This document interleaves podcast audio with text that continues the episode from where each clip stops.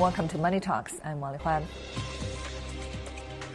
During the two legislative meetings this year, some new buzzwords are coming up among political advisors and delegates. One of them is a gazelle company, referring to a small firm with big developmental potential.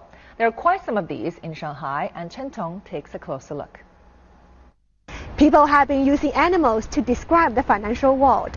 Unicorn companies, bull markets, bear markets, and herd effect. And now there's a new one, the gazelle company. Gazelles are great athletes. They run very fast and leap very high. So a gazelle company refers to a young, fast-growing business of relatively small size.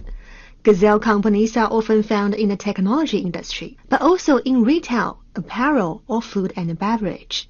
Shanghai-based Foyoung Technology is such an animal. While the drone market has been flying high for some years, the demand for Foyoung's product an automatic parking apron for drones has also been surging. Drones can be conveniently stored inside a white box and can be launched and recovered there as well. The firm was just established in 2018 with only 20 staff, but now has some 100 people working nationwide.